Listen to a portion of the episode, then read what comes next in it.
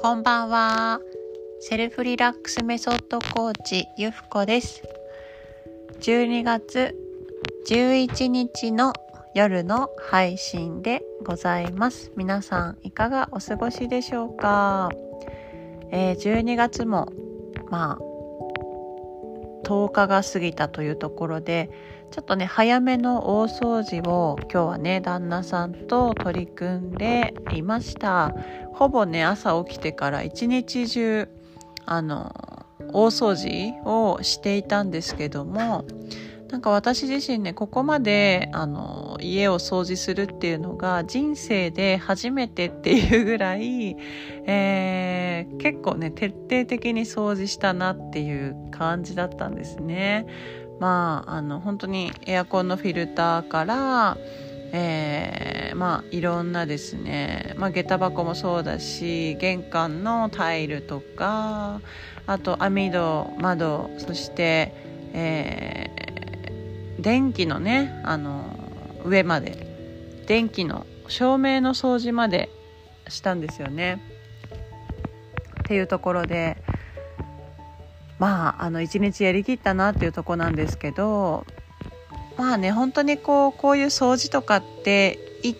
瞬気が重くなったりとかああちょっとやりたくないなって思う場所ってありますよね。今日も私こうサッシをね拭いててちょっとこうまああの夏の夏の間にね来てたこう虫さんのまああのというところとかねあったりしてあ嫌だなって思ったりしたんですけどもそういう時こそ「えい!」ってねこうやってしまうっていうやってしまうっていうことがやっぱすごくねあの案ずるより産むが安しっていう言葉ありますけども、えー、もうやってしまった方がなんかかえってね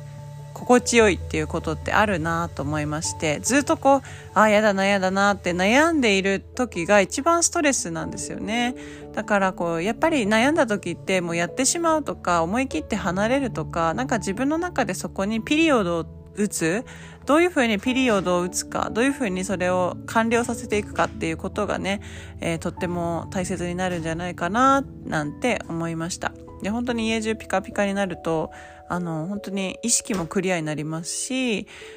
一杯飲むお茶がねすごく美味しかったりとか何かやる気になったりとか私もね今日お料理何品作ったのかなすごい作り置きしたんですけども3品ぐらいタタタッと作れてですねそういうふうにあの場所を整えることで自分自身のエネルギーが上がって、まあ、いろんなねあのことをやっていけるいい影響が出るなっていうふうに思いました改めて。なのでちょっと私一足早い大掃除だったんですけども皆さんもぜひね、えー、大掃除なんか整えていただけるとすごくね気分もいいんじゃないかなって思います。で迷った時とか悩んだ時こそ、え、それをね完了にどのような完了にこう持っていくかはあのあなた自身なんですけれどもぜひねあのやってみる案ずるより産むが安しやってみるっていうことがやっぱあのすごくね大切だなって改めて思いましたのでぜひ参考にしていただけたらと思います。年末いろいろねいろんなことがこうダブルタスクトリプルタスクねさらにさらにっていう感じでいろんなことが同時並行でね起こってくる時なんですけどもそんな時こそ一つ一つにねえ心を向けて一つ一つを終わらせることに集中する今を大切にするっていうとこに戻って是非ねリラックスできる時間を大切に喜んで生きる日々を紡いでいきましょう。はい。では今日はね、こんなお話で終わらせていただきます。それではまたね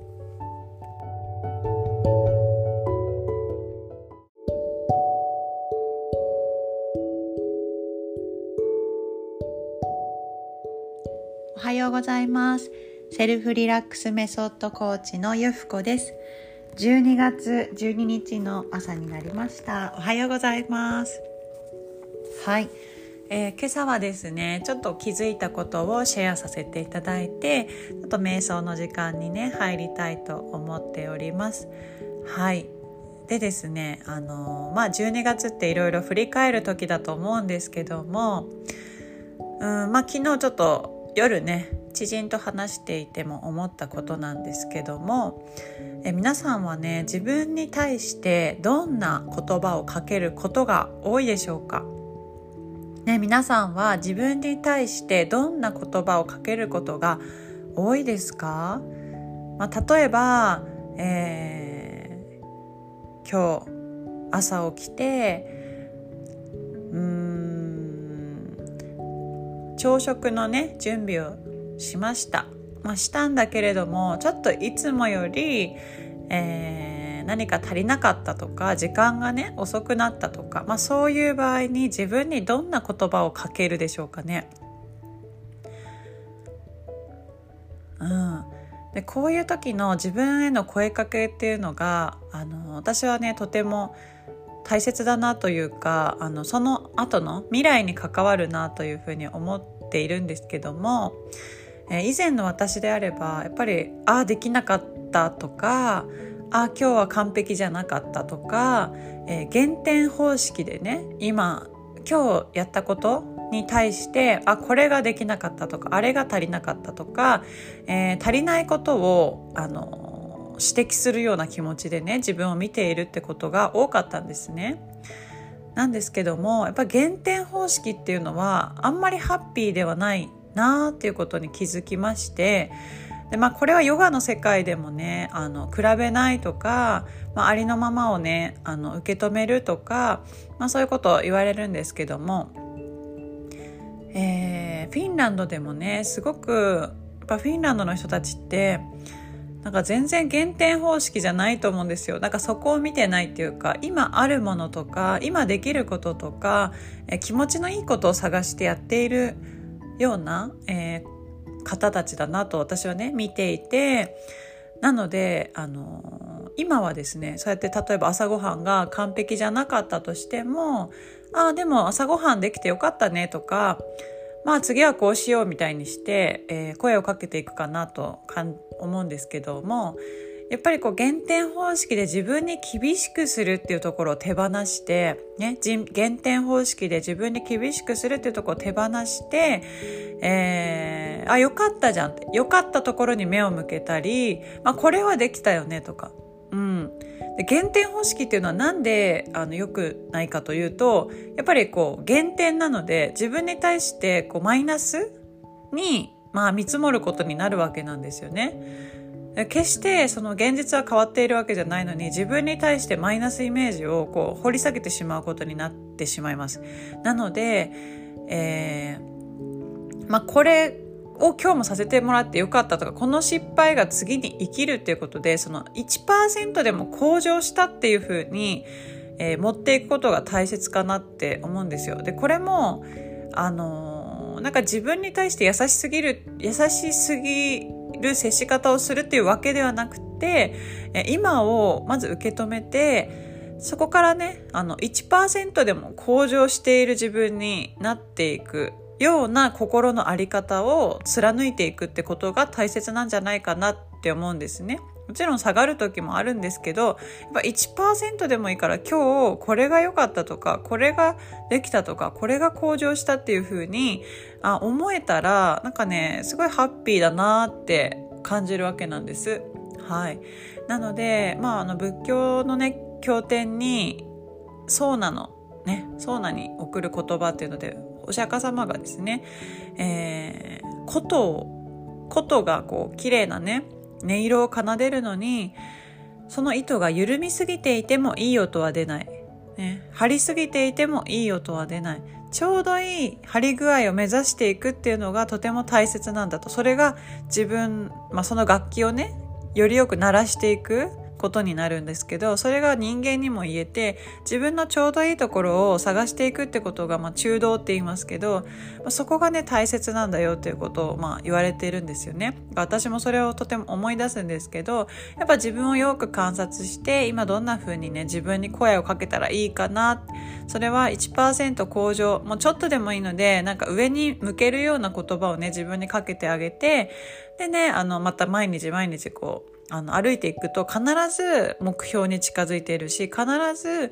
いいところに向かっているし必ず喜びの方向にね行ってるんだってことを、まあ、信じるってことですよね。はいそんなことを今朝思いました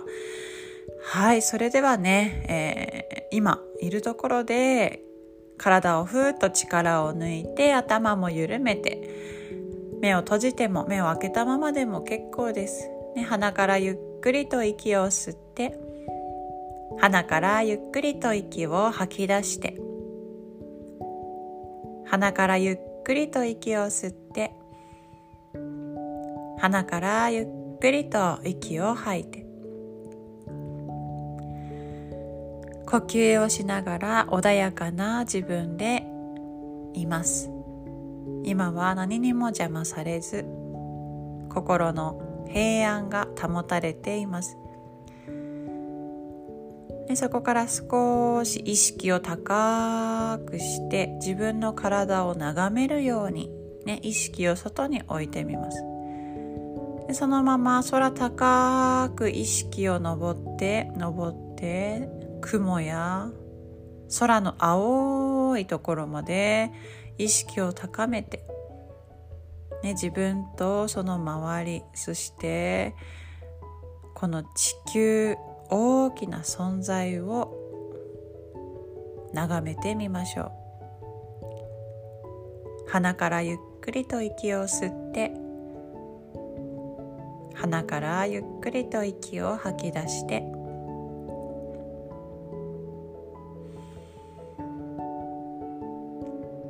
自分以外の大きな世界に生かされている。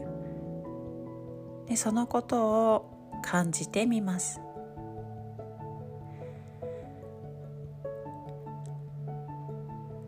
高いところから眺めていたものをゆっくりと降りてきて、まあ、この地球そしてアジア日本、ね、自分が住んでいるところ。普段お世話になっている方家族大切な友達今日出会うであろう仕事の仲間やお客様、ね、そういった方々に温かい気持ちを向けていきます。今日も自分の人生の中で大切に大切なこのね一瞬が今日一日です。その中で出会う人たちに笑顔で心をね向けられるようにまず自分の心をねゆったりと整えておきましょう。あなたが喜んでいることで世界は喜んでくれます。あなたが心を開くことでこの世界は心を開いてくれます。あなたは大丈夫。ゆっくりと息を吸って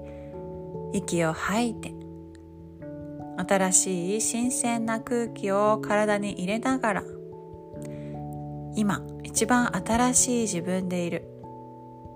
今日も1%向上する。喜んでいる。そんなことだけに集中して一日を過ごしていきましょう。それでは今日も喜んでいってらっしゃい。